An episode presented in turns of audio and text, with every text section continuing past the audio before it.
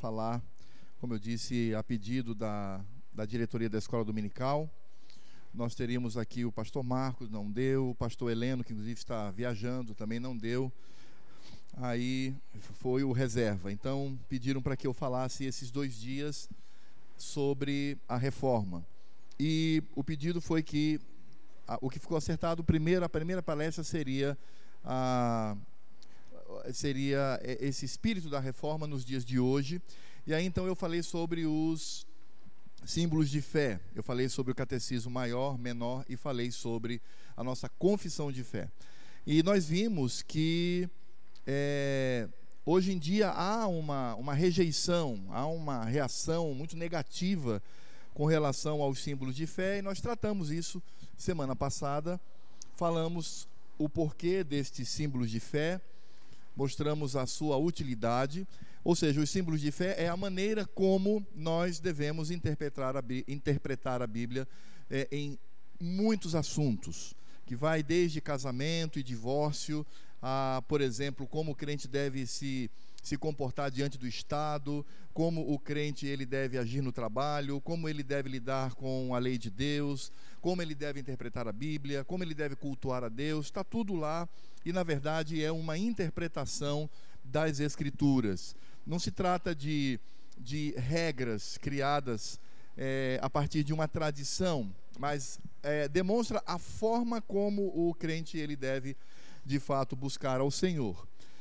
E nós vimos que há uma reação hoje muito forte com relação a, a esses símbolos de fé. Não que necessariamente não se negue, venha se negar é, doutrinas ali contidas, mas é, as pessoas hoje elas são mais intuitivas, elas gostam mais da intuição.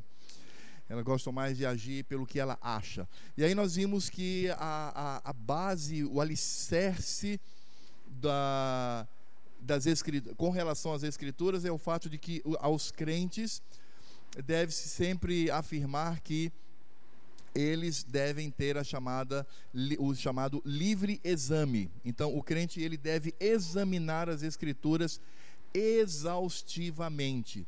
Tudo tudo que acontece você tem que perguntar pelas escrituras. Não há não há como, não há como eh, mudar isso. Então, por exemplo, nós temos escola dominical, domingo de manhã. Escola dominical possui respaldo bíblico? Tem que ir lá e nós temos que trazer é, é, algum aparato que possa apontar para isso. Nós temos sociedades na, na, na, sociedades internas da igreja, então não tem lá é, Farás, o PH, Farás, SAF, não tem isso. Mas será que existe algum respaldo das escrituras para essa prática? Então, é, é o livre exame.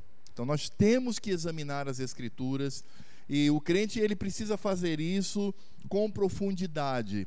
É, não dá para ficar no, na intuição, no achismo. Ah, eu, ah, mas eu acho que, que não deveria ser assim. Ok, meu irmão, vamos abrir as escrituras e vamos conversar. Eu me lembro, eu me lembro de um do falecido pastor é, João Crisóstomo Júnior, lá de, da Presbiteriana de Manaus e foi um rapaz da Jocum com ele, falou: Olha, eu quero dar um curso aqui de teatro e eu quero né, que os jovens aqui façam encenações e, e, e, e dessa forma é, levar o evangelho e tal. Ele falou empolgado e tal. Aí o pastor Júnior, que era muito, muito às vezes sarcástico, ele dizia assim: Tá bom, eu vou te dar uma semana. Se você me provar na Bíblia que nós temos que evangelizar por meio de teatro, não só nós abrimos para você, como nós financiamos. Agora, se você não provar, não me apareça mais aqui.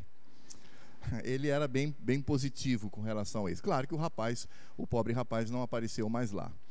É, então, é nesse sentido, é nós buscarmos nas Escrituras. Por exemplo, acontece algo na igreja, ou algo deixa de acontecer na igreja, ah, a pergunta não é, ué, mas como é que o pastor pensa sobre isso? Como é que o conselho pensa sobre isso? Como é...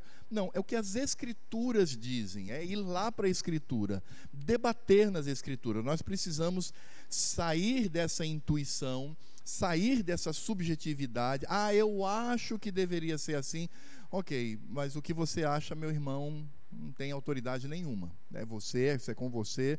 Agora, quando nós somos mediados pelas Escrituras, aí o, aí o debate é gostoso, é interessante, faz a gente crescer. Então, é nisso que nós temos que nos firmar. E os símbolos de fé não são outra coisa senão uma ferramenta para interpretar. Por quê? Porque se ao crente ele possui a, a, a, ele possui a liberdade de examinar as escrituras, mas ao crente está proibido a interpretação. A interpretação não cabe aos crentes individuais. Para que haja uma interpretação das Escrituras, é necessário que haja todo um processo, e isso é bíblico. Vocês não viram lá, em, lá entre os apóstolos surgiu um problema, e aí? Os gentios devem ou não se circuncidar? Já pensou se cada um interpreta como quer? Não, não, tem que circuncidar. Outros, não, não tem, ficar aquela brigaiada toda, né? Não, o que foi que os apóstolos fizeram? Eles reuniram em concílio. Eles reuniram toda a liderança da igreja e, com base num, que é o que Lucas fala, num caloroso debate, eles chegaram a uma conclusão. Quando chegaram a uma conclusão, eles compuseram um documento e espalharam para as igrejas: oh, é assim que deve ser. Então é bíblico. Aí você vai dizer, não, mas por exemplo, o apóstolo Paulo ele tomou muitas decisões sozinho, mas claro, o apóstolo Paulo era inspirado pelo Espírito Santo. O apóstolo Paulo era a boca de Deus, diretamente. Então aí não há o que questionar. Mas nós aprendemos então que os concílios, por exemplo, eles são a autoridade interpretativa. Os concílios eles não podem sobrepor. O erro da Igreja Católica foi esse. A Igreja Católica, ela transformou os concílios em autoridade igual à das escrituras. Foi isso que ela fez. Isso é de fato é um erro. Não, não, não. As escrituras elas reinam soberanamente. Então, para que possamos interpretar. Então, eu lá na minha casa abro um texto, ah, eu acho que isso aqui, olha, batismo pelos mortos. Não, então nós temos que batizar pelo. Não, não é assim. Nós temos um conjunto de pessoas, de líderes que se debruçam sobre as Escrituras para trazer a interpretação, porque é na interpretação que vem as práticas da igreja. A igreja, ela age conforme a maneira como ela interpreta as Escrituras. É por isso que nós temos os, os irmãos pentecostais. Por que, que eles são pentecostais? Porque eles interpretam as escrituras daquela maneira. Por isso que nós temos os irmãos que não são pentecostais, não sei nem como é que é o contrário. Mas os irmãos que não são pentecostais, por que, que eles não são pentecostais? Porque eles interpretam as escrituras dessa forma. Por que, que a igreja católica é dessa maneira? Porque ela criou elementos interpretativos que extrapolaram as escrituras. Então, por que, que existem porque, por exemplo, como é, por que, que existe uh, os mormons? Os mormons existem porque um cara lá maluco disse que desceu um anjo chamado Moroni e revelou para ele a verdadeira religião. E aí ele criou um outro livro, que é o livro de Mormon. Então você tem a Bíblia, Antigo e Novo Testamento, e você tem o livro de Mormon. Porque o, o que que, o, qual é, por que, que existem as testemunhas de Jeová? Porque um camarada chamado Miller, ele interpretou as escrituras e ele então criou a religião. Então você percebe que a disseminação de, de, de, de religiões, de seitas, vem porque as pessoas insistem em interpretar as escrituras na sua subjetividade. E isso não pode. Realmente não pode. Ah, a gente percebe isso claramente. O apóstolo Paulo, por exemplo, quando escreve para a igreja de Corinto, ele está ali, inclusive, dando uma bronca naqueles, naqueles irmãos. Porque eles interpretaram o culto da maneira como eles queriam e estava aquela bagunça toda. E Paulo, inclusive, foi muito duro. Ele falou assim: Olha, vocês estão profanando tanto o culto, até bem intencionados, mas estão profanando tanto que tá gente, tem gente do, caindo doente e tem gente morrendo. Deus está adoecendo e matando gente entre vocês. E aí, Paulo, então, inspirado pelo Espírito Santo, capítulo 11 a 14, ele traz ali todo o princípio regulador do culto. Então, a nós não cabe interpretar. A interpretação, ela deve obedecer a critérios bem rígidos com relação a isso. Por isso que o que são os nossos símbolos de fé? Livros de regrinhas? Não. É, quem fala isso nunca leu uma linha sequer do catecismo maior, menor, da confissão de fé. Não leu uma linha sequer. Ele só só se opõe, a subjetividade dele se opõe, dizendo que aquilo é bobagem, aquilo é. é nunca. Você, leu, você já leu o breve catecismo? O breve catecismo foi feito para crianças. Você leu pelo menos o catecismo infantil? Não, nunca, eu não preciso ler essas coisas. Então, como é que você fala? É complicado isso, não é?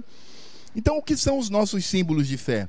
São uma interpretação das Escrituras. Ela é infalível? Não. Não. Muitos símbolos de fé famosos e importantes já houve mudança aqui e ali, porque a igreja se reúne na sua liderança e percebe alguns pontos e eles vão para as Escrituras. Então, os símbolos de fé são extremamente importantes. Então, ao crente cabe a livre o livre exame das escrituras, mas não cabe ao crente sozinho, o subjetivo, a livre interpretação, porque essa ideia de livre interpretação fez com que surgissem tantas aberrações como você pode ver hoje. Então é, é, é, é nesse sentido. Estava conversando com a Janine ontem, estava rindo, na verdade, né? Ela falando da apóstola Sol. É isso mesmo, Janine? Cadê você? É apóstola Sol? É o nome dela? É Sol, né? Apóstola Sol. É, pronto. Aí ela disse: Olha, eu, sabe por que, que não dá certo sua comida? Porque em cada panela mora um demônio é, geográfico. Ele, aí eu brinquei com a Janine e falei: Janine, eu acho que quando a mulher faz a comida ruim, o demônio não está na panela, não, está na mão dela, né? Mas enfim, surge, aí você pergunta: Mas de onde que essa mulher tirou isso? Exatamente por conta das subjetividades. Então alguém, uma, uma pastora, resolve engatinhar que nem uma leoa no palco que ela diz ali ser um culto. Porque é, essa é a questão. Se lidassem com esse show gospel como show, ah, tá bom, é show. Show como do, do YouTube, como, sei lá, Cláudia Leite, é um show. Agora, quando você evoca para si aquele evento como um culto, aí complica. Aí é muito complicado. Aí ela fica, né, é, se rastejando como uma, uma leoa. É, eu sou uma leoa, eu sou o Cristo, leão de Judá e tal. Aí você olha para isso, você vai, por exemplo, para a igreja de Toronto, chamada Bênção de Toronto, onde no culto as pessoas começam a rir, assim, efusivamente, Aí depois, não satisfeitos com isso, eles também, cada crente imita um bicho. Aí agora é a hora do, do, da unção do Espírito Santo dos animais. Aí tem lá elefante, tem leão tal. Irmãos, não é piada não, isso é um culto. Aí eles ficam lá rastejando. Aí agora sessão de expulsão de demônio. Então o demônio só sai pelo vômito. Aí eles têm um vomitório assim na frente, um, um recipiente, as pessoas dizem, ah, vomita lá o demônio. Isso é culto. A pessoa sai de casa e você pergunta assim: você vai para onde? Eu vou cultuar. Eu vou prestar culto ao meu Deus. Então, esses absurdos surgem porque não há freio, não há um horizonte teológico. Aí vale qualquer coisa. Ah, eu acho que tem que ser assim, então vai ser assim. Se alguém contesta, não, não, não. É, então, nós vimos semana passada a importância dos nossos símbolos de fé. E aí eu disse que iria deixar um tempo hoje para perguntas e eu vou cumprir a minha promessa. Vou ser bem rápido nessa parte histórica por dois motivos bem simples. Primeiro, porque esse assunto já tem sido trazido aqui na nossa igreja. O reverendo Roberto Brasileiro, quando pregou aqui, ele falou bastante sobre Calvino, do ponto de vista histórico. O Cadena, que está vindo aí, que a mocidade convidou para para falar, ele também vai falar sobre reformadores e tal. Então não há necessidade de uma coisa muito uh, detalhada, mas apenas um esboço sobre uh, o que acontece nesse período. Apenas um contexto histórico mais amplo. Uh, a Igreja Católica ela viveu 70 anos o que ela chamou de cativeiro babilônico ou cativeiro de Avignon. O que, que aconteceu? Pegaram o Papa lá de Roma e o Papa de Roma se mudou para Avignon, na França. Então, a sede da Igreja Católica deixou de ser Roma para ser a França. Isso gerou uma série de, de situações bizarras, porque aí o Papa estava em Avignon, aí um outro cara é eleito Papa em Roma, aí fica o Papa de Roma e o Papa de Avignon, e ambos é, excomungando um ao outro. E como se não bastasse, houve um momento que havia três papas. Então tinha um em Avignon, Tinha um em Roma e um que tinha sido expulso de Avignon. Então, três papas lá mandando documento e excomungando um ao outro e tal. Ora, o que, que aconteceu com isso? A Igreja Católica ela começou a se enfraquecer por dentro. Ela, ela começou a assumir uma posição quase que insustentável. E foi exatamente esse ponto que fez com que algumas pessoas elas começassem a ter contato com a Bíblia. Irmãos, é impressionante porque a grande maioria dos reformadores, eu sempre brinco dizendo o seguinte: há dois aspectos que é, é, trazem a característica da maioria dos reformadores. A primeira é que quase que todos eles se chamavam João. É João Calvino, João Wycliffe, João Hus. Então, assim, a, é, é, a gente pode dizer que seria a reforma dos Joãos. Mas claro, isso é brincadeira. Mas o, o, o ponto é, é, é, importante, esse sim é sério, é que essas pessoas, elas tiveram contato com a Bíblia.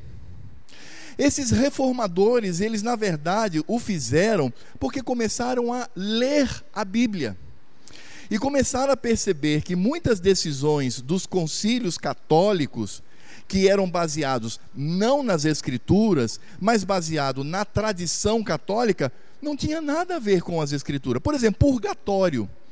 Onde é que tem purgatório na Bíblia? Não tem lugar nenhum. E um católico, um teólogo católico naquela época poderia dizer, claro, seu bobo, claro que não tem na Bíblia, mas é lei, porque foi instituído pela Igreja Católica. Porque a Igreja Católica ela possui três autoridades soberanas. Primeiro é a Bíblia, que é a mais prejudicada de todas. Segundo é, são os concílios da igreja. Então, os concílios da igreja possuem autoridade de escritura. Os irmãos conseguem perceber aí o grande problema. Como eu falei semana passada, para nós protestantes, nós reformados, não, os símbolos de fé, eles não têm autoridade igual das escrituras. Ela é uma interpretação que está sujeita inclusive aos concílios. Então, os irmãos percebem aí. Mas para o católico, além da Bíblia, eles utilizavam os concílios como autoridade igual às Escrituras. E tem também o Papa, esse é chamado de tripé autoritativo da Igreja Católica. O Papa, a palavra do Papa é autoridade conforme as Escrituras. Então aí você percebe que, nesse sentido, a igreja começa a criar uma série de, de situações que não tem na Bíblia, não estava nas Escrituras. E aí alguns irmãos é, muito fiéis à igreja, devotos, eles, eles começam a ter contato com as escrituras, eles começam a fazer questionamentos, dizendo assim, mas peraí, é, não tem isso. É, essa história de que a hóstia, ela se transforma em carne, na carne de Cristo literal, tanto que você não pode mastigar, porque se você mastigar a hóstia, vai sangrar na tua boca, você tem que botar na língua e derreter, deixar que o corpo de Cristo seja absorvido pelo seu corpo e tal. Mas onde é que tem isso na Bíblia? Como é que ele vai dizer que a hóstia é corpo de Cristo se a primeira ceia no Novo Testamento foi instituída por Cristo. Cristo pegou o pão, estava ele lá, a carne dele, o corpo dele, ele pegou o pão e disse assim: Este é o meu corpo. Então, é óbvio que você vai olhar para isso e dizer assim: ah, então é simbólico. Uma, ali estava Cristo presente e ele dizendo: esse é o meu corpo. Então, a maneira como nós cremos, por exemplo, nós reformados cremos, é que de fato o pão não se transforma em carne e nem é envolvido com a carne de Cristo, como creem os luteranos mas há uma presença espiritual. Mas que presença é essa? É uma presença espiritual específica aos elementos? Não. É porque Cristo está presente na igreja. Então, isso é que é lindo, porque quando nós praticamos a ceia, Cristo está presente, mas não nos elementos. Ele está presente no culto. E nós fazemos isso diante dele. Aliás, Todas as vezes que nos reunimos para cultuar, nós estamos diante da face de Deus. Sempre. E Deus está, aliás, ah, certa vez eu ouvi da Roxane, Roxane Alt, esposa do Timóteo, há muitos anos, uma coisa que ela me disse que eu nunca mais esqueci. Ela me disse uma coisa extremamente sábia e profunda. Ela disse assim, pastor, o crente ele participa do culto. Quem assiste culto é Deus, com seu trono da graça, olhando para a face e o coração de todos, e o diabo que está fora, olhando de fora para dentro. Os crentes cultuam, eles participam do culto. Que coisa linda. Então, nesse sentido, precisamos entender que ah, quando nós cultuamos, nós estamos diante da face do Senhor. Então, é por isso que nós precisamos ter critérios tão claros com relação a isto. Tão claros. Porque senão nós vamos cair. Como eu, é, é, a Sandra, aliás, ela não está aqui hoje porque ela amanheceu com muita labirintite, né? Então, até peço orações por ela mas é, ela gosta de ver, ela bota bizarrice e gosta, e fica rindo. Eu falei, mas Sandra, como é que pode um negócio desse? Me convida para assistir, vamos ver bizarrice gospel. Aí os crentes lá de boca aberta, o pastor enche a boca de água e cospe dentro da boca do cara. Ela, ai, olha só, né? O cara subindo numa coluna, aí ele escorrega, aí os irmãos, as irmãs vão lá empurrar, né? No bumbum dele empurrando para, é aquela coisa toda. E eu sempre digo, eu, nós sempre conversamos nesse sentido. Falei, Sandra, ninguém dormiu é, confessional bíblico e acordou desse jeito. E para se tornar isso, foram doses homeopáticas, bem diferente. Ah, mas eu acho que tem que ser assim, intuição. Então vamos fazer assim. Ah, mas eu acho que tem que ser aquilo outro. Aí, aí começa, ah, eu tive uma revelação que tem que ser assim. Aí, ah, eu tive uma revelação tal. E aí você descaracteriza o culto de tal forma que afronta a santidade do Senhor. Então, na verdade, a Igreja Católica ela estava completamente profanada no seu culto, na sua teologia, na sua forma de ser, e ela precisava de dinheiro. Então, precisando de dinheiro, eles criaram as chamadas é, é, indulgências. Indulgência existe até hoje, viu, irmão? Se você pagar para o padre Francisco, ele vai emitir um documento de indulgência. Eu já vi um documento desse na casa de um, de um católico realmente praticante, ele tinha muito orgulho. Tinha sido emitido pelo Papa Paulo VI, salvo me engano, uma indulgência. Então, o que, que é indulgência? O Papa, ele perdoa os seus pecados, porque ele é Cristo. Na verdade, ele se coloca no lugar de Cristo. Então, ele perdoa o seu pecado aqui na terra. Ora, por que, que a Igreja Católica pensou nas indulgências? Para arrecadar grana, dinheiro. Ela precisava de dinheiro. Ela precisava de dinheiro para fortalecer o seu reino, porque eles se colocavam em pé de igualdade com os reis, e eles precisavam de grana, de dinheiro para construir ali onde hoje é o Vaticano. Então, como é que vamos tirar dinheiro desse povo? Oh, é muito simples. Nós vamos mercadejar a fé. É isso que nós vamos fazer. Aí você deve estar dizendo assim, ih, pastor, mas é, isso parece que acontece. Acontece, acontece. Tem denominação que tem vários canais de, de televisão, tem denominação que tem vários canais de rádio, tem denominação que o, o chefe principal tem 15 fazendas no Mato Grosso e Goiás. Sim, acontece hoje, claro que sim. É óbvio que sim. Você vai pegar todos esses televangelhos, do Silas Malafaia ao Valdemiro Santiago, eles vão pedir dinheiro. Você não tenha dúvida quanto a isso. Você não tenha dúvida quanto a isso. Mas voltando lá, eles então estavam pedindo. Isso, isso gerava um, um mal-estar muito grande, porque imagine, o cara que era aqui do povo germânico, né? Os alemães, não existia a Alemanha como temos hoje, mas a pessoa que pertencia ao povo alemão dizia assim: rapaz, nós estamos dando dinheiro para eles levarem lá para a Itália, lá para Roma para construir algo e nós aqui e, e, gerava um mal-estar, mas isso, isso não, não causava nenhum problema. Eles continuavam pedindo dinheiro, dinheiro e dinheiro, e ao lado disso eles tinham as santas inquisições, eles faziam ameaça, eles assim: olha, se você tem alguém que está no purgatório, é, a única maneira dele sair é você pagando as indulgências. Então ele levava ali os diplomas já assinados pelo Papa. Então, como é o nome do defunto? Ah, é, sei lá, Alfredo. Então botava lá, Alfredo, papapá, papá, tá, já está a assinatura do Papa. Pronto, toma aqui, ele já saiu do purgatório, ou metade dele saiu. É porque é aquela coisa, às vezes em dose homeopática, não é? Igual aquele, aquela família riquíssima, que aí o, o padre dá-lhe missa para tirar o corpo lá do, do purgatório. E a família não aguentava mais, porque era uma coisa muito cara. E disseram assim, mas aí chegaram para o padre e disseram, padre, puxa vida, quando é que esse desgraçado vai sair do purgatório? Ele não aguenta mais pagar. Aí o padre falou, não, meu filho, fique tranquilo. Só está no purgatório a perna direita dele. Ah, então, padre, graças a Deus. Não precisa não. Por quê? Porque era de pau, ele era perneta. Então, está resolvido. Ele já está no céu, porque a madeira pode ficar lá no purgatório. Então, é, é, é, esse tipo de ambiente era o ambiente que circundava. E aí alguns irmãos eles começam a ter contato com as escrituras e eu vou tratar aqui, tentarei ser o mais sucinto possível, tratando esses períodos que eu considero é, os mais importantes para entendermos a reforma, que é o século XII, o século XIV e, consequentemente, o século XVI. Então vamos lá, deixa eu ver se vai funcionar aqui o negócio tem que ligar primeiro.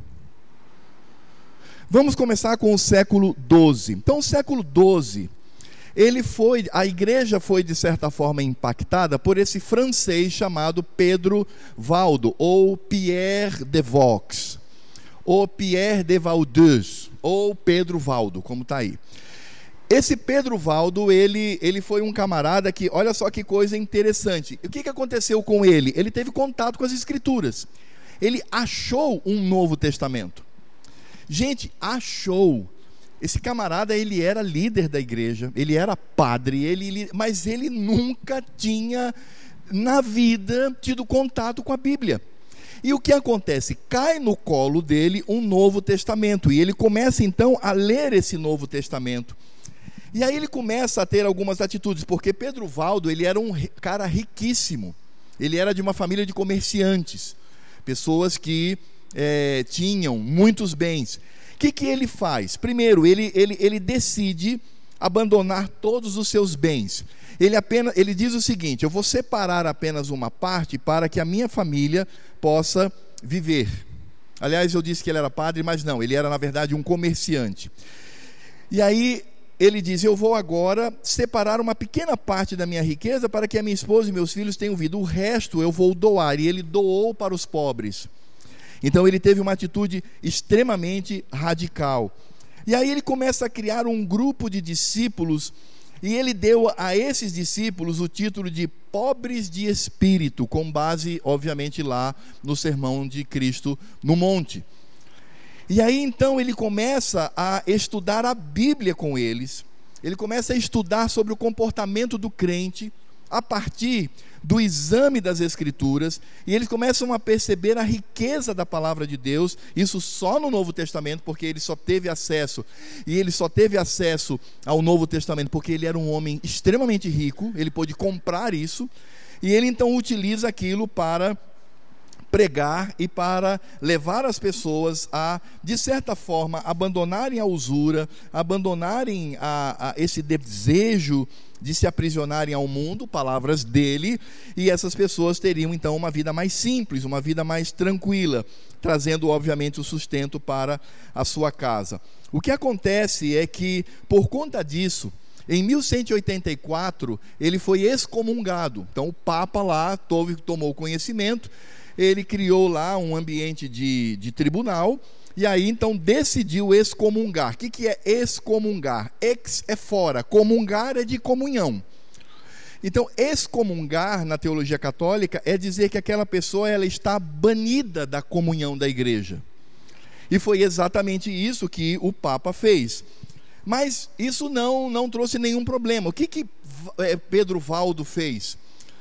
Motivado pela leitura das escrituras e essa leitura essa Bíblia é, é, obviamente estava na língua latina ele lia o latim ele começa agora a tentar traduzir a Bíblia do latim para o francês um francês bastante primitivo na região dele. Ele não logra muito êxito com relação a isso mas ele quer a todo custo colocar isso na mão das pessoas. Gente esse trabalho, é, nós estamos falando do século XII. Esse tipo de trabalho de traduzir as escrituras e colocar na mão do povo, gente, isso era de um trabalho, mas um trabalho monumental. Era o trabalho de mais de uma vida. Primeiro, porque o material para escrita era muito raro, era muito caro. Segundo, não existia ainda a imprensa, então não se fazia livros assim, né? Em série. Era um por um escrito à mão.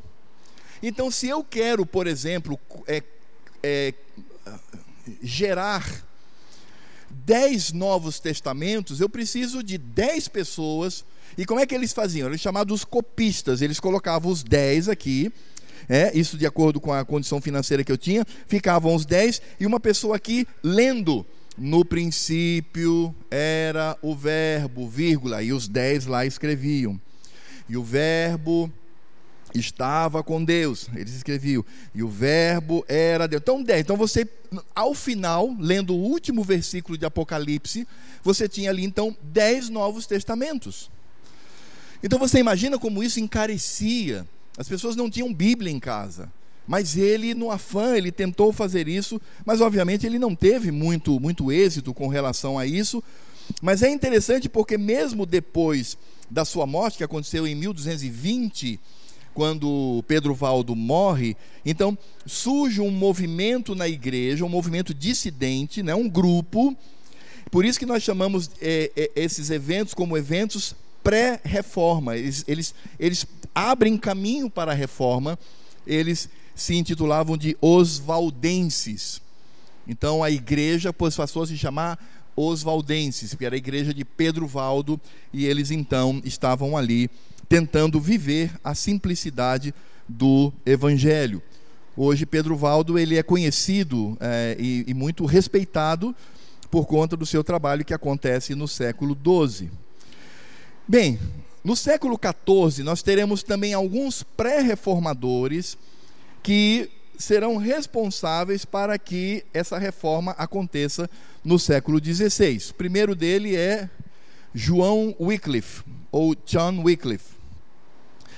E esse camarada, ele, ele era inglês, obviamente, e a primeira coisa que ele faz é levantar dúvidas, talvez motivado pelos valdenses, ele começa a levantar dúvidas séculos depois, porque primeiro foi século XII, agora nós estamos no século IV.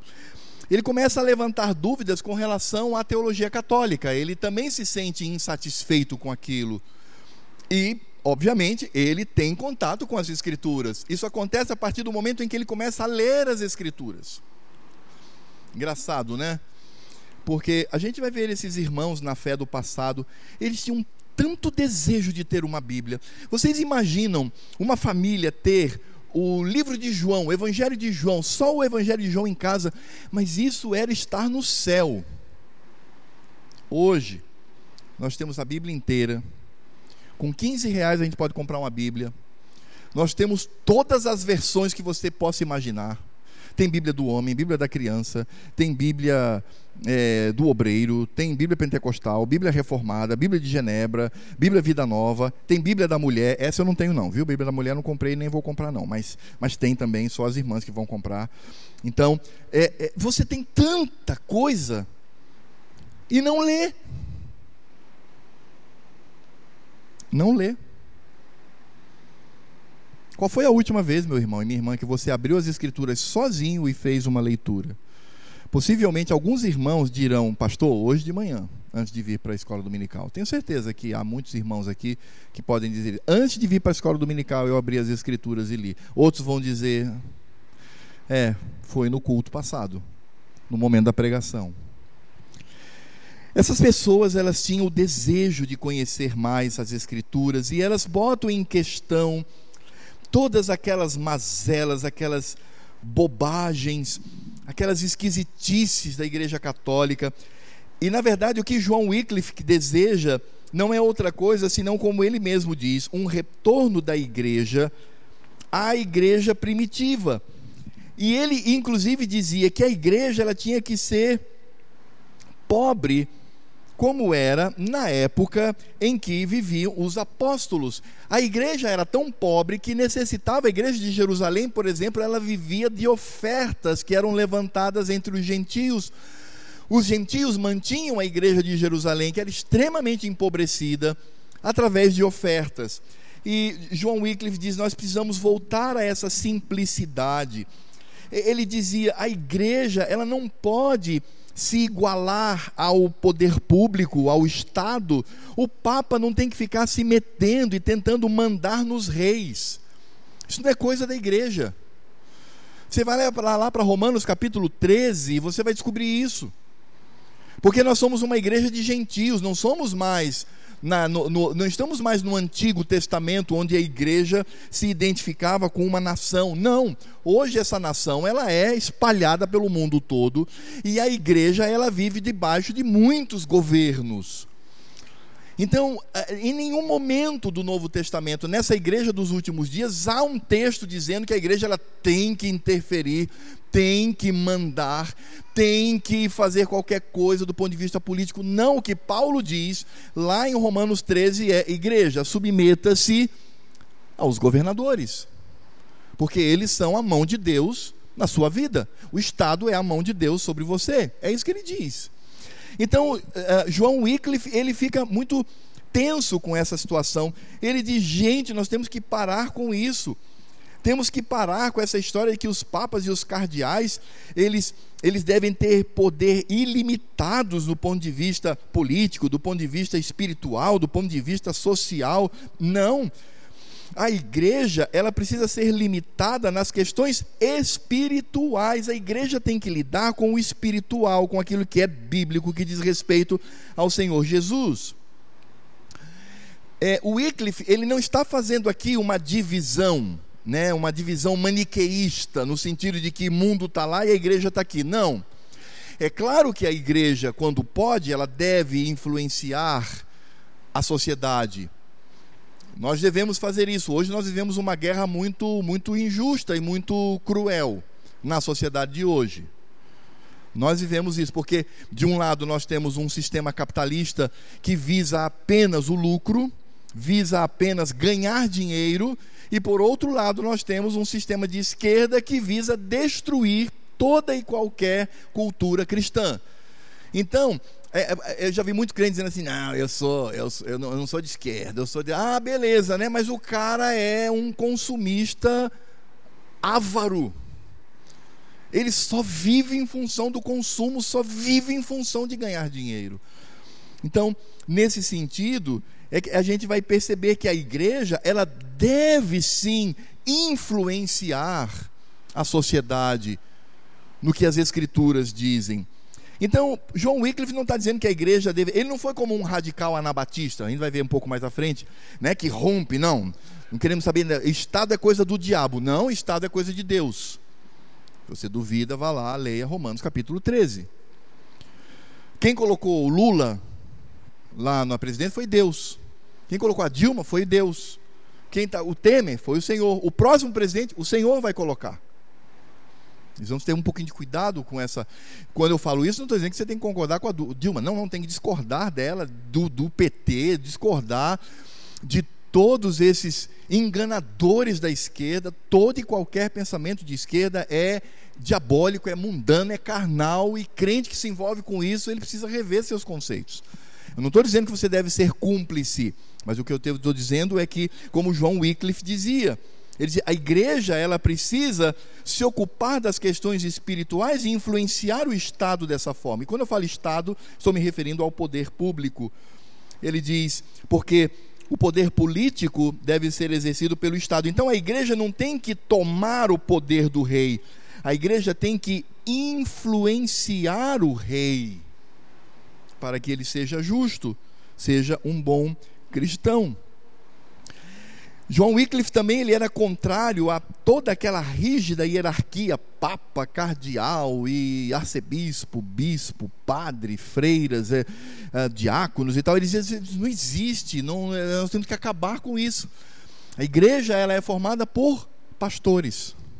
Você não vai ver no Novo Testamento nenhum pastor, nenhum líder de igreja eleito como o líder de toda a igreja, não existe isso, nem mesmo em Jerusalém ele vai dizer: não, a igreja tem que ter sim, simplicidade. E é interessante porque a partir de João Wycliffe, no século XIV, ah, surgem os chamados Lollardos, que é o grupo que vem desse irmão. Ah, e João Wycliffe também, ele tem algo que é fantástico e talvez ele seja mais conhecido por isso. Ele traduziu a Bíblia para a língua inglesa. Então, João Wycliffe ele é muito mais conhecido hoje como um tradutor do que como um pré-reformador dentro das discussões. Né? As pessoas até desconhecem esse debate teológico que João Wycliffe tinha, um debate, obviamente, em profundidade. Uh, João Wycliffe ele, ele, ele, ele influenciou tanto nessa questão da tradução que hoje existe uma missão muito famosa no mundo inteiro que leva o nome dele, Wycliffe. São os tradutores das escrituras. Então, João Wycliffe, certamente, ele começa no século XIV a preparar uh, terreno. E aí surge um discípulo dele. Um discípulo dele, que é outro João também. É João Wycliffe, então o discípulo dele era João Hus. Se nós fôssemos fazer uma tradução literal, seria João Ganso. Ganso, a, ave lá, né? Que parece um pato. Então era João Ganso, ou como nós conhecemos, João Hus. Na verdade, o nome dele era Jan Hus, porque ele era tcheco. Ele era do que hoje é a República Tcheca. Então, ele é, esse irmão era o Jan Hus, mas a tradução do nome dele seria João Hus. Hus em tcheco também é ganso, então ele se denomina como um ganso. E ele, ele é maravilhado pelas questões de, de João Wycliffe, né, seu xará, ele fica impressionado com aquilo e diz: Eu preciso levar isso lá para a minha região. E ele leva então aqui isso para a região e surge um movimento que eram chamados de russitas, que vem do nome dele, Rus, ou Hus. Interessante, né? Porque russitas é como se em português seriam os gansolinos.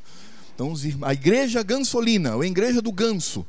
Então são os, gansi, os gansitos, ou os gansinos, né? É, os russitas é isso. Então os gansinos, né, os pequenos gansos, eles se reúnem e eles começam também a estudar as escrituras. É interessante que João Hus, ele era um, um literata, ele tem vários escritos, romances, ah, é, é, é, é, inclusive traduções da Bíblia também para o tcheco, ele, ele era um homem voltado para essa questão. Inclusive hoje, meus irmãos, é, é, João Hus, ele é muito respeitado naquela região. Ele é um homem que se reconhece nele a importância que ele tem para aquele povo. Isso é uma coisa também interessante, porque a gente vai perceber que esses reformadores, eles de fato trouxeram influência para o seu povo. E aí, obviamente, vem a seguinte pergunta: que tipo de influência você, como crente, está exercendo àqueles que estão ao seu redor no seu trabalho? Hum? Qual é a influência? Eles percebem em você um cristão? Aqueles que são inimigos de Cristo te perseguem? Aqueles que são amigos de Cristo, eles se aproximam, se acercam? Ou melhor, eles se aproximam de você? Interessante porque esses homens eles criavam impacto na sociedade. E esse impacto não era pela inteligência, não era não, era simplesmente por Cristo na vida deles. Então ele é um homem que escreve muito, ele estuda muito. Mas em 1410 ele foi queimado, fizeram um churrasco dele, botaram-no na fogueira. A Igreja Católica o condenou à morte. E uma coisa linda, irmãos, é que quando ele está ali no cadafalso, ali no, na, na, na vara, preso, está ali a lenha ao seu redor, eles tocam fogo. Aí ele. É, há uma dúvida se ele pronunciou isso lá ou se ele pronunciou isso na cadeia, mas ele disse assim: Hoje vocês estão matando um ganso. Daqui a 100 anos, Deus levantará um cisne que vai revolucionar essa igreja. Bom, 100 anos depois nascia Lutero. Mas enfim, o que eu quero chamar a atenção é que João Hus, quando toca um fogo, ele começa a cantar um hino, cujo refrão é: Jesus, filho de Davi, tem misericórdia de mim. Ó Senhor, usa da tua misericórdia e recebe o meu espírito em teus braços, porque contigo quero morar por toda a eternidade. Ele cantou isso, enquanto seus algozes colocavam fogo para destruir a vida daquele irmão. Destruíram de fato o corpo, mas as ideias, a inquietação, isso vai atingir 100 anos depois a um outro homem, que não é do século 14, mas ele é do século 16. 100 anos depois, um homem, ele começa a ser movido pelas mesmas inquietações, Martinho Lutero era um monge da Igreja Católica, um homem extremamente devoto. Mas é interessante, historiadores atestam isso. Martinho Lutero teve sim contato com escritos como de João Wycliffe, como de John Hus. Ele tinha conhecimento dessas questões. E aí é óbvio que num dado momento cai no colo dele uma Bíblia. E ele começa a ler o livro de Romanos. E o texto que mais chama a atenção dele é Romanos 1,17. O justo viverá pela fé. Aquilo impactou o coração daquele homem. Impactou de tal forma que em 1516 e 1517, 1517 é quando ele apregou lá as 95 teses, esse homem ele começa a pregar, ele começa a desculpem, há três sermões deles escritos, né? Você pode ler hoje, onde ele questiona é, por exemplo, a questão das indulgências, a questão do paganismo e a questão da avareza da igreja. Ele dos púlpitos começa a inflamar. A, a, a, Lutero ele não se manifesta somente quando coloca as 95 teses, mas a pregação dele já era uma pregação bastante contundente. Na época dele também existia um homem chamado Tetzel. Tetzel era um católico e ele buscava dinheiro pelas indulgências. Tetzel dizia que quando você colocava a moeda no gasofilácio, o tilintar, o barulhinho da moeda, plim, no fundo, quando fazia esse barulho, era o start para que a alma do seu defunto saísse do purgatório. Lutero, ele, ele, ele, ele se consumiu com aquilo. Ele não aceitava aquilo. E aí então ele escreve 95 teses. Agora, irmãos, é claro, não são 95 teses como nós conhecemos hoje, né? Caramba, Lutero escreveu 95 teses com quantas páginas, né? 200 cada uma tal. Não, não é isso, ele nem teria tempo para isso. São frases. Qual é o dia que Lutero escolhe para colocar isso na porta da catedral? No dia 31 de outubro. Por quê? Porque dia 31 de outubro é o dia de todos os santos. Era o dia em que os católicos eles saíam de suas casas e eles passeavam pela cidade, eles iam para a catedral, eles iam para a missa e ele queria que o povo lesse aquilo. Ele, ele apregoou as 95 teses na pós dizendo assim: gente, vamos discutir sobre estes assuntos. Meus irmãos, aquilo, aquele mongezinho alemão, desconhecido, de uma região tão insignificante na época, Deus usou este homem de forma poderosa. As 95 teses que, na verdade, tinham seu foco na questão das indulgências, do paganismo e avareza da igreja. Depois de pregar, ele pre... depois de pregar no, no púlpito, né? a pregação da palavra, ele prega literalmente 95 questionamentos sobre a igreja. Aquilo criou um impacto tão grande. E o que que existia já na época de Lutero? O que, que Deus havia, na sua graça, soberania e providência, já estabelecido na época de Lutero? A imprensa. Sabe o que foi que eles fizeram? Eles pegaram as 95 teses de Lutero, colocavam lá na prensa, começaram a imprimir e a mandar para a Europa inteira. Aquilo caiu como uma bomba dentro da igreja. E é interessante porque historiadores atestam que após um mês então, lá pelo dia 30 de novembro, muitos lugares da Europa já, possuía suas, já possuíam as suas teses. E aí é interessante que, por conta disso, no ano seguinte, 1518, a Igreja Católica abre um processo contra Lutero, um processo que se arrastou durante muito tempo.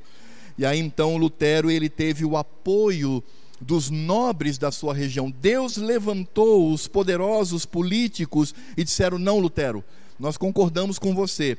Você é nosso protegido. A igreja não terá poder sobre a sua vida.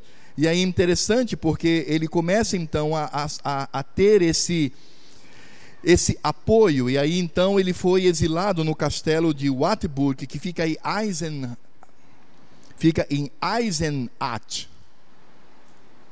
E ali então ele fica durante muito tempo ali exilado naquele castelo. E o que, que ele faz? Ele fica cerca de um ano, mais ou menos, um ano, um ano e dois meses. O que, que ele fica? Chorando as pitangas? Ah, Senhor, me tira daqui. Ah, Senhor. Não. O que, que ele faz nesse tempo? Ele traduz a Bíblia do latim para o alemão. Um jovem. não tinha nem 35 anos de idade. Ele faz isto. E é claro que nesse sentido, ele trabalha nessa tradução para o alemão, e é quando em 1522 é impressa o, impresso o Novo Testamento na língua alemã. E é interessante que ele, diante da, do tribunal católico, e dizem alguns historiadores que quando ele está caminhando, ah, indo, sai do castelo, e o castelo era o lugar da proteção dele.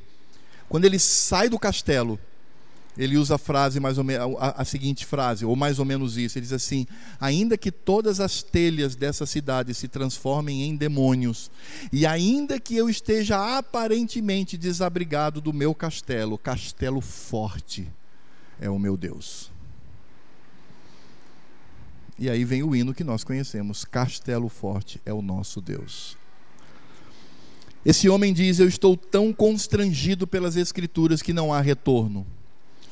O desejo de Lutero não era criar uma nova igreja. O desejo de Lutero era reformar a igreja católica. Mas ele não segue.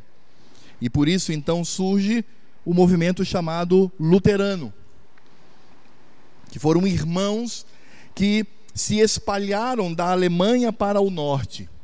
Então, quando nós olhamos, por exemplo, para os países escandinavos, como Finlândia, Suécia, Dinamarca, Noruega, esses países são fortemente marcados pela reforma de Lutero. E de fato, Lutero é o príncipe da reforma. Ele é o homem que, historicamente, os historiadores o elegeram, e eu acho que acredito que foi correto. Elegeram como o homem que de fato causou um grande impacto na Igreja Católica. A partir dele, há uma mudança. Uma mudança que até hoje a Igreja Católica não aceita. Vocês sabiam que há um movimento na Igreja Católica esse ano de vários, várias pessoas que estão rezando ininterruptamente para que você volte para a Igreja Católica? Eles fizeram uma campanha, a Igreja Católica no Brasil fez uma campanha, é, é, é, é uma campanha é, que acontece mais no, no, chamado movimento carismático, né? são os pentecostais católicos. Eles estão jejuando, eles estão rezando para que os protestantes voltem para a Igreja Católica. Então eles nunca aceitaram isto. Eles sempre dizem que o catolicismo, a, a, a reforma, abriu espaço para as maiores aberrações. Eles estão sendo injustos. Porque tem, mesmo tentando manter uma igreja como eles tentaram, as aberrações vieram. As aberrações não vêm porque um grupo se chama Batista, outro grupo se chama Assembleia de Deus, outro grupo se chama Presbiteriano, Metodista, Luterano. Não, não, não. O problema não está nisso. O problema está quando as escrituras elas são feridas no seu âmago, quando essas interpretações elas ocorrem. É claro que baseado nesses, nesse aspecto nós temos também a reforma na Inglaterra. Só que a reforma da Inglaterra, a motivação não foi tanto teológica, ela foi muito mais familiar. Henrique VIII, ele se casou seis vezes na vida dele. E quando ele estava casado com a sua primeira esposa, né, a Catarina de Aragão, ele não estava gostando muito dela, não. Então ele dizia assim: Ah, é, é, qual é o problema que você quer separar dela? Ah, essa mulher só me dá filha mulher. Não, não, não, não, eu quero. Aí ele manda para o Papa, né, um documento, ele manda um emissário para dizer: olha, o nosso rei lá da Inglaterra, ele quer se divorciar da mulher, quer que você dê o divórcio. O Papa, é, aqueles minutos, segundinhos de, de, de, de, de, bom senso né, que o Papa tinha. O Papa diz: não, não, o casamento é indissolúvel, não vai separar nada. Voltou lá, falou para o Henrique VIII. Henrique VIII era um cara assim, gordão que nem eu, né, grandão, vermelho. Ficou bravo e disse: ah, é? Pois então agora é o seguinte. Nós não somos mais igreja católica. Quem manda na igreja na Inglaterra não é Roma, é o rei. Então, com isto, temos o surgimento da igreja anglicana. É, Henrique VIII, ele permaneceu nas práticas católicas. Ele não mudou. Tinha santo, tinha tudo. Só que era, era uma igreja católica inglesa. Eles mantinham aquilo. As principais transformações da igreja católica, ela surgiu tempos depois, com um movimento chamado movimento puritano, que a gente vai ver ainda um pouquinho sobre isso. Agora surgiu um grupo, irmãos, ao lado aí de Lutero, ao lado de Henrique VIII, de Calvino, que a gente vai ver, surgiu um grupo que é considerado como o grupo dos radicais, que são esses daí, eram chamados de anabatistas. Aná significa de novo, batista é batismo, então batizar de novo. Essas pessoas eles eram extremamente radicais, porque tanto Lutero como Calvino, eles eram magistrais, eles levavam em consideração o Estado, o governador, a política, no sentido de influenciar. Vocês percebam a transformação benéfica que Lutero exerce no povo alemão, a, a transformação que Calvino exerce ali na Suíça mas os anabatistas disseram negativo, nós não temos absolutamente nada. Eles demonizaram o Estado. Então o que, que eles faziam? Eles inclusive queriam dizer o seguinte: o que motivava os radicais, eles diziam o seguinte: nós não temos que ter nada com a igreja católica, nada. Tu que está na igreja católica, nós não vamos fazer. Peraí, a igreja católica batida por aspersão, nós vamos mergulhar. A igreja católica batiza criança, nós vamos batizar só adulto. E de fato, irmãos, esse, esse grupo radical foi motivado muito mais por um radicalismo do que por uma convicção bíblica. É, irmão, só um detalhe: você pode estar pensando assim, ah, os batistas, né? Não, não tem nada a ver. Os batistas hoje não tem nada a ver com os anabatistas, irmãos. Existem duas igrejas hoje que são que vêm dos anabatistas, que são os os menonitas. Então, os menonitas vêm desse movimento anabatista e os dunkers, que é um movimento mais na, nos Estados Unidos, que também vem desse movimento. E para quem conhece um pouquinho, conhece os Amish, que são aqueles, já viram nos Estados Unidos, aqueles caras que andam de preto, só andam de carroça e tal. Eles também vieram dos anabatistas.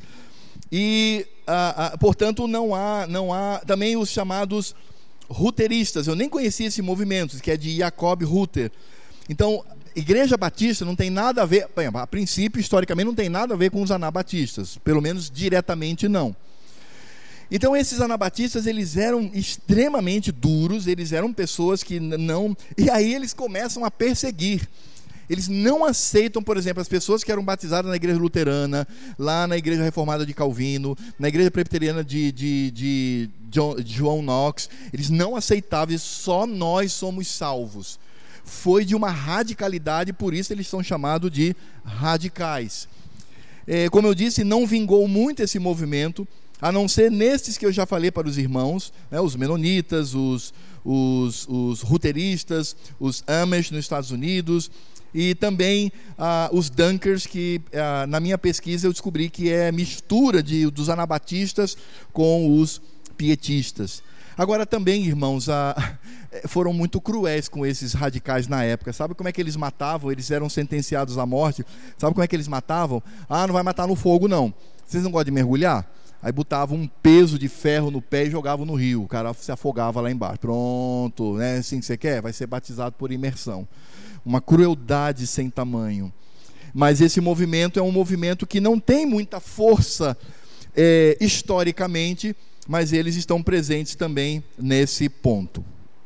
Aí nós temos o famoso João Calvino, ele vai gerar os calvinistas. Então, é, eu não quero me delongar muito em João Calvino, até porque é, é, é de todos é o mais conhecido por todos nós.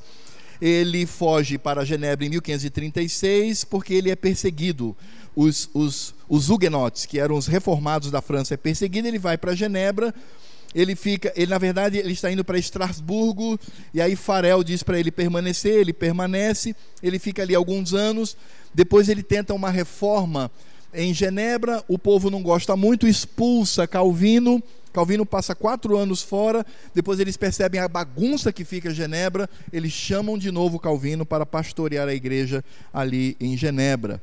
O que eu quero ressaltar para os irmãos é o seguinte: Calvino, em 1536, ele publicou pela primeira vez uma, uma magnum opus, que são dois volumes, era um pouquinho menor porque depois ele aumenta, da chamada A Instituição da Religião Cristã.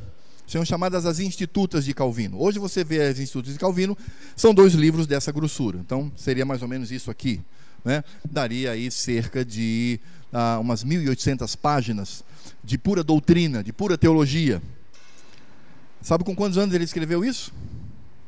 Você deve estar pensando assim, ah, tinha uns 50 anos, né? 60 anos, uns 40 anos. Não, meus irmãos, ele tinha 26 anos. Um menino de 26 anos escreveu as institutas da religião cristã, a instituição da religião cristã. 26 anos. Eu tenho 54. Não chego nem no dedão do pé dele, em termos de, de conhecimento e discussão teológica. É, isso é bom para a gente pensar um pouco, né? a gente pensar um pouquinho sobre o que nós estamos. Eu tenho 54, eu não chego nem no dedão. Tem gente que tem isso, tem muito tempo de crente, mas não chega a um quilômetro dele, não sabe nada de doutrina, nada. Vive no laissez-faire, no deixa a vida me levar, a vida leva eu, né? Teologicamente. Não, eu vou levando, vou, intuição, é o que eu acho e tal. Ele com 27 anos, esse camarada me escreve essa obra monumental. E é interessante porque ele, porque Calvino morreu muito cedo, ele morreu muito jovem. Ele faz uma revolução no bom sentido do termo em Genebra. E meus irmãos, a Suíça hoje é o que é. A Suíça. Quem não gostaria de morar naquele país? Você sabia que na Suíça a última prisão, o último, a última penitenciária foi fechada o ano passado? Você sabe por quê? Porque não tem preso. Não tem bandido lá. Que coisa, não é? A Suíça hoje ela está muito secularizada, assim como muitos países, mas a base da reforma está lá. Quem não gostaria de morar lá, não é? Só em Roraima, no finalzinho, no finalzinho, doutora. No, só em Roraima nós temos, né, quantos assaltos, assassinatos e, né? E Suíça fechou a península. Vai fechar o quê? Vamos transformar em quê? Num museu. Ah, museu. Quando tínhamos bandidos, eles eram tratados assim. Então, João Calvino, de fato, foi um, um grande reformador. E é interessante porque João Calvino ele apoiou um movimento chamado movimento puritano. O movimento puritano ele foi muito forte, sobretudo na Inglaterra. E eles, na época, porque a igreja anglicana ainda se parecia muito com a igreja católica, e eles, eles eram anglicanos e eles lutaram contra esse ritualismo. Eles prezavam mais pela escolarização, ou seja, a educação do povo. A igreja tinha que criar escolas, e eles batiam muito na questão da piedade, daí o nome puritano, que vem de puro. Na verdade, foi um apelido que colocaram neles. Eles diziam que o crente ele tinha que viver a piedade constantemente. O que, que é a piedade para um puritano? É santificação radical, vida de oração radical e, interpre... e, e exame das Escrituras e também interpretação pura das Escrituras. É por isso que, a partir de 1644, eles formam um grande concílio em Westminster. E eles compõem aí cinco documentos. Em 1644 eles colocam o diretório do culto público, eles vão dizer como que o culto deve acontecer. É nesse momento que eles criam o saltério, que são os salmos metrificados. Ah, existem irmãos hoje que acreditam que no culto só se deva cantar os salmos. Eu, eu não concordo com, muito com isso, porque ah, nós temos Paulo dizendo que no culto deve ser hinos, salmos, hinos e cânticos espirituais. Então, para mim, em todo culto deve existir hinos, ah, é, é, cânticos espirituais e salmos. Então a gente tem que cantar pelo menos um salmo no culto. Porque Paulo está dizendo isso lá. Né? Toda vez que ele fala sobre música no culto, ele inclui o salmo. Mas eles fizeram então o diretório do culto público. No mesmo ano, eles fizeram a forma de governo eclesiástico. Então, eles romperam com o, o, a, o sistema episcopal, que só o pastor mandava, e eles criaram um sistema representativo que é o nosso, o nosso sistema de presbíteros e conselho. Em 1646, eles fizeram a nossa confissão de fé, que nós oficialmente adotamos, E em 1647 eles fizeram o catecismo maior e o catecismo menor. Esses dois aqui são adotados oficialmente pela Igreja Presbiteriana. Toda pessoa que se torna membro da Igreja Presbiteriana, ela jura se submeter à interpretação das escrituras dadas pela nossa confissão de fé e os nossos catecismos. A Igreja Presbiteriana não adota esses dois documentos aqui, mas eles estão em português. Quem tiver ah, embora a igreja presbiteriana adote o sistema de governo, mas como documento interpretativo, não. Nós adotamos apenas os símbolos de fé. Os puritanos foram responsáveis pela formação dos Estados Unidos da América. Em 1620 chegou, é, isso, é, isso é demarcado lá para os norte-americanos, chega lá um, um, um navio chamado Flor de Maio, ou Mayflower. Eles descem a primeira coisa que eles fazem quando pisam em solo americano, eles se reúnem e cultuam ao Senhor. Prestam um culto a Deus. Está aí o resultado hoje, mesmo numa nação que está completamente secularizada como é os Estados Unidos. E o último, claro, nós não poderíamos deixar de falar do nosso amigo João Knox. João Knox, ele também é um reformador, ele era escocês, e ele vai criar que igreja? Ah, é isso mesmo, é essa aqui, a presbiteriana. Então, é, João Knox, ele, ele também foi um dos líderes da reforma, é, sobretudo na Escócia, e na Escócia, então, ele, ele, ele, ele, ele é discípulo de Calvino, então, né, daí está tá, tá revelado aí quem nós somos.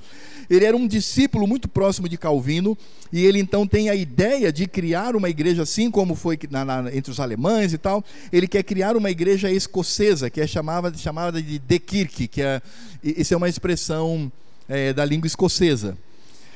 E aí então ele se junta a aliás, antes ele foi, ele foi uma pessoa extremamente erudita, ele foi professor universitário, estudou na Universidade de St. Andrews, ele teve envolvimento com a Universidade de Glasgow, tudo na Escócia. Ele também foi preso em 1546, depois foi liberto em 1549. Ele passou três anos preso por causa, obviamente, da sua militância. Essa palavra é complicada, né? Mas na sua luta pela reforma. E em 1560, 1560, soltem os fogos. Em 1560, junto com o parlamento escocês, oficialmente é fundada a Igreja Presbiteriana.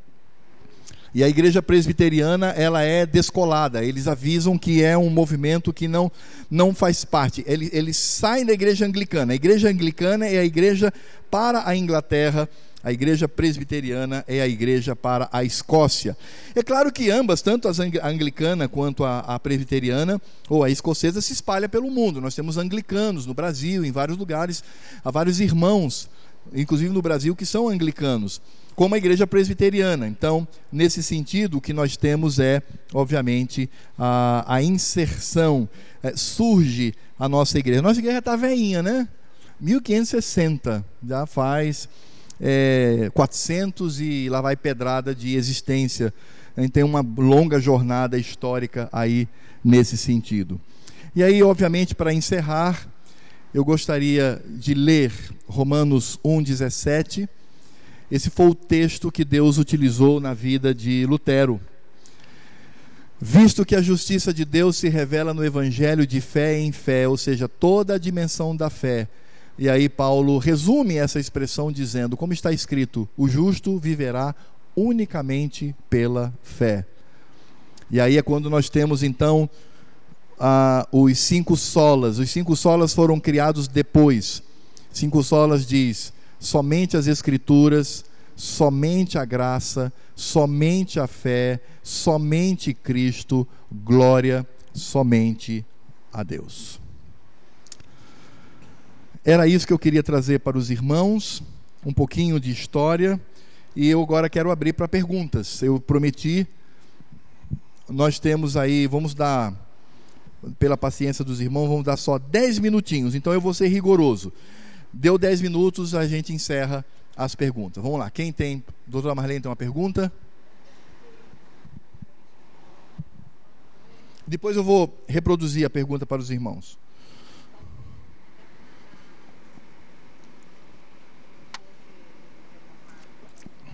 É, a pergunta da irmã Marlene é: Eu ouvi dizer que Calvino mandava matar quem não concordava com ele.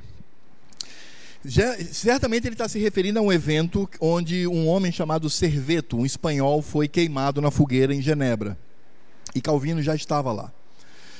Uh, de fato, uh, isso acontece, e de fato, de alguma forma, Calvino concorda com isso.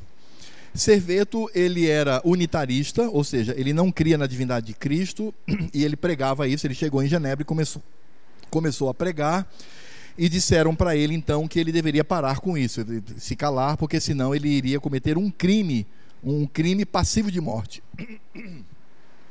E ele então não, não, não obedece, ele é julgado num tribunal e ele é condenado à morte.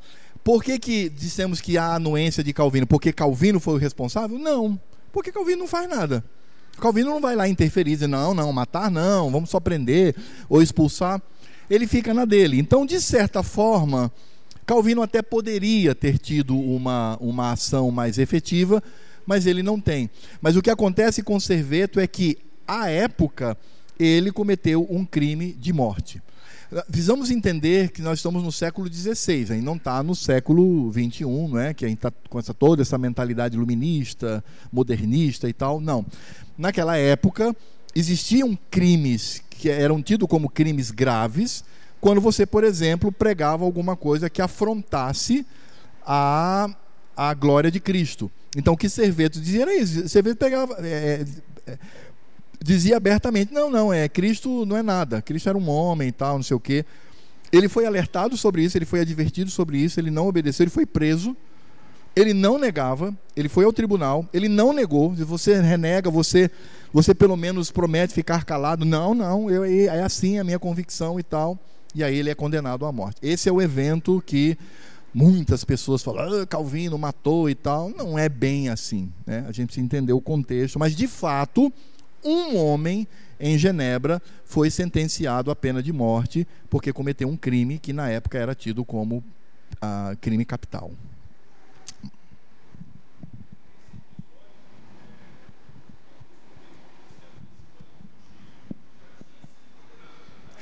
Não, exatamente. Ele era um condenado à morte na Espanha. Exatamente. É, isso mesmo. Exatamente. Não, Serveto era, era meio complicado o cara, né? Mas é uma situação histórica que nós temos que lidar. Nós né? não temos que. Ah, né? não, não, é isso, foi isso mesmo, é isso que aconteceu. Mais alguém?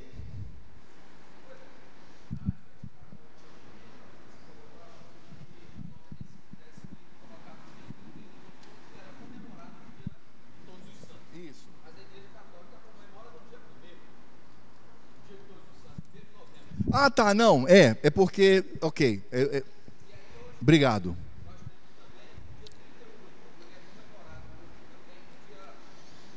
Das almas, né?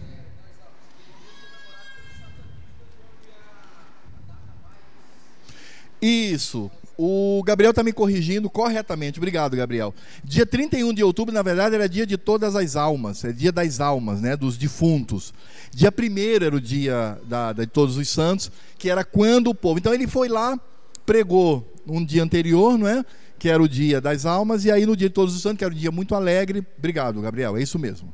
É só para mostrar por que 31 de outubro, né? Ele queria aproveitar esse esse frenesi do povo de sair, ler e tal, passear. Ele queria que as pessoas tivessem contar. A bicha era corajoso, rapaz. O alemãozinho lá era.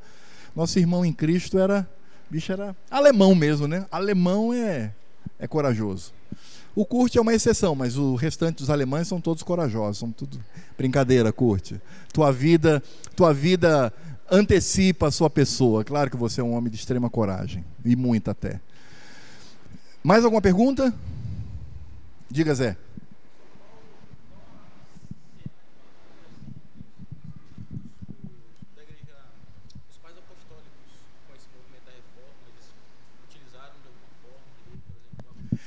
O, a pergunta do José é se os documentos antigos, como os documentos dos pais apostólicos do primeiro século, de alguma forma influenciou esse povo. Não há, não há uma, não há uma afirmação contundente a isso. Todavia, como o movimento da reforma foi voltar à igreja do Novo Testamento, né, voltar ao princípio da igreja no Novo Testamento, certamente alguns documentos eles tinham em mãos, porque esses documentos é, eles eram muito raros, eles não eram documentos fáceis de se encontrar. Até porque se encontrassem esses documentos iam detonar com a Igreja Católica, né? A Igreja Católica perderia mais força do que já estava perdendo. Porque gente, é importante dizer isso, a reforma esse movimento reformado a partir do, verso, do, do, século XI, não esqueçam isso, foi um momento de extrema fraqueza da igreja presbiteriana, da, da igreja católica. A Igreja Católica ela retoma toda a sua força num concílio chamado Concílio de Trento. No Concílio de Trento, que é um concílio anti-reforma, eles incluem os livros apócrifos na Bíblia, porque eles diziam a nossa Bíblia agora vai ser diferente da deles, então eles incluem os apócrifos. Eles criam a Companhia de Jesus, são jesuítas, e os jesuítas, na verdade, é uma sociedade de soldados. Eles matavam. Por exemplo, quando os, os reformados franceses vieram para cá no século XVI, lá na ilha de Coligny, lá em, no Rio de Janeiro, dizem alguns historiadores que um dos algozes que decapitou aqueles irmãos nas praias da Guanabara foi Anchieta. Então eles matavam mesmo, eles eram, eles tinham carta branca, inclusive eles eram até não eram muito bem vistos pelas outras ordens, como franciscanos, que eram muito pacíficos, os dominicanos, que eram muito discretos. Eles não gostavam porque os, os jesuítas eles iam, mas era para arrebentar mesmo o negócio, entende? Ah, claro que eles tinham também um projeto de educação e tal. Então, a, a, Igreja Católica ela escondia muito esses documentos, mas certamente alguns desses documentos devem ter caído. Mas não foi fundamental. É, talvez essa seja a sua pergunta. Não, não foi fundamental. O, o ponto fundamental foi a leitura do, das Escrituras. Última pergunta. Diga, Joaquim. Sim. A teologia de. Pronto. Aí, essa é uma pergunta interessante. A teologia de, de Agostinho de Hipona era amplamente difundida na Igreja Católica.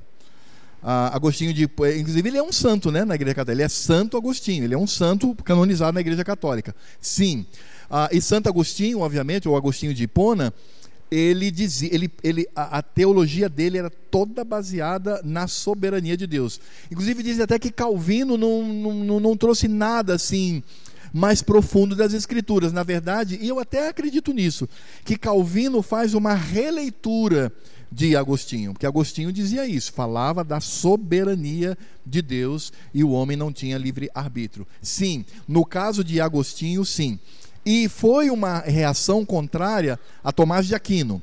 Tomás de Aquino, a partir do século XI, né, ele, ele, ele começa a se afastar da fé e se aproximar da razão humana, e os, os, os, os reformados eles disseram que não. Usar a razão para as escrituras, não para a natureza. Porque Tomás de Aquino dizia: tem que usar a razão para compreender a, a, a, a criação, a natureza. Os reformadores diziam: não, tem que usar a minha inteligência para as escrituras. Aí é Agostinho. Né? A, a, a, frase mais conhecida de Santo Agostinho é: Eu creio, fé, para entender as Escrituras. Então, Agostinho sim exerceu grande influência. Gente, muito obrigado. Vamos ficar de pé e nós vamos ter uma palavra de oração. Vou convidar o pastor Gessé para fazer uma oração em ação de graças por esses nossos irmãos do passado e também pelos nossos irmãos do presente, é? quando nós temos aí muitas igrejas que até nem pensam exatamente como nós presbiterianos pensamos, mas são nossos irmãos em Cristo, são irmãos na fé e nós somos gratos também pela existência desses irmãos. Senhor Deus e Pai, nós te louvamos porque sabemos que a tua igreja ela não está só, nunca irá ficar só, porque o Senhor a governa, o Senhor é o nosso pastor, o Senhor a conduz, e assim está na tua palavra, a tua promessa, que preservará a tua igreja, que preservará o teu povo, até o dia de Cristo. Por isso, Deus, nós estamos aqui tão somente através da vida desses homens levantado por ti, dando glórias ao teu nome. Porque foi o Senhor, e somente o Senhor quem tem preservado e conduzido, apesar de nós. Falo como pastor, falo também, ó Deus, como o próprio Alfredo, pastor, apesar de nós, pecadores, o Senhor tem preservado a tua igreja pela pregação fiel da tua palavra.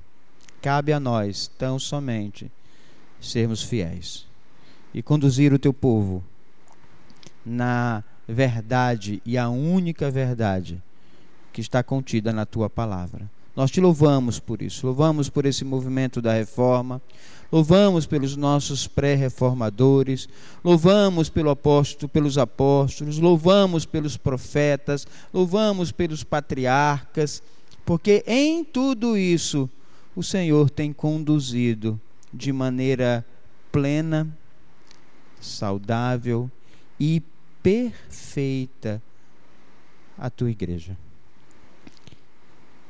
E chegaremos lá. Chegaremos lá. A igreja não irá acabar nunca. Por mais que o mundo se levante, por mais que tantas pessoas tentam interpretar a tua palavra à luz do seu próprio, da sua própria vontade, nós chegaremos lá. E é essa promessa, Deus, que acalma, acalenta os nossos corações, nos dão a certeza, ó Deus, que estamos conduzidos segundo a tua vontade. Nos dê a paz, nos dê a confiança. Fixe, ó Deus, nossos olhos, os nossos corações na tua palavra. Nos ajude, ó Deus, também como aconteceu no passado de confiarmos, se assim permanecermos fiéis, confiarmos, ó Deus, naqueles que o Senhor Deus tem colocado sobre nossas vidas.